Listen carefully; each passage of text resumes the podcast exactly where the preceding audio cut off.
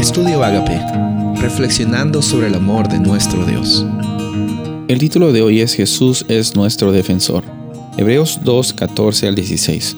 Por tanto, ya que ellos son de carne y hueso, Él también compartió esa naturaleza humana para anular mediante la muerte al que tiene el dominio de la muerte, es decir, al diablo, y librar a todos los que por temor a la muerte estaban sometidos a esclavitud durante toda la vida. Estos versículos son bien cruciales, son bien grandes. Aquí encontramos una realidad. Ya hemos visto la realidad de Jesús como rey, hemos visto la realidad de Jesús como rey y mediador.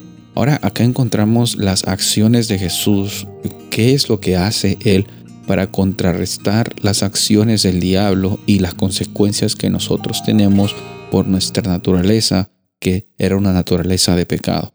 Pero cuando viene Jesús a nuestras vidas, hay un antes y un después. Pero ¿cómo es que eso sucede? Aquí se explica diciendo que eh, Jesús tuvo que compartir con su naturaleza humana.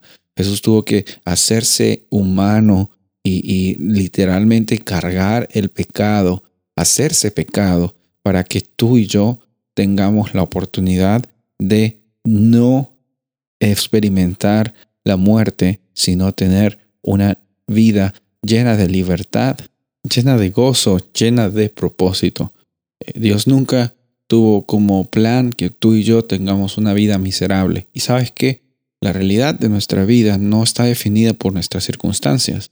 Tú y yo no somos miserables por las cosas que nos pasan necesariamente, sino por cómo es que dejamos que el enemigo eh, siembre esas mentiras en nuestros corazones para que creamos que realmente no merecemos ser hijos o que no merecemos las bendiciones de Dios o que no somos hijos de Dios.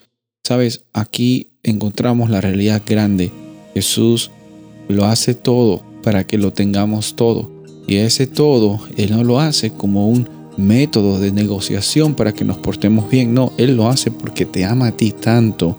Te ama a ti tanto que te está ofreciendo esa experiencia de libertad y de abundancia. Hoy día tenemos el privilegio de tener a Jesús como nuestro defensor y Él ya venció en la cruz y esa victoria es tu victoria también por fe en Él. Soy el pastor Rubén Casabona y deseo que tengas un día bendecido.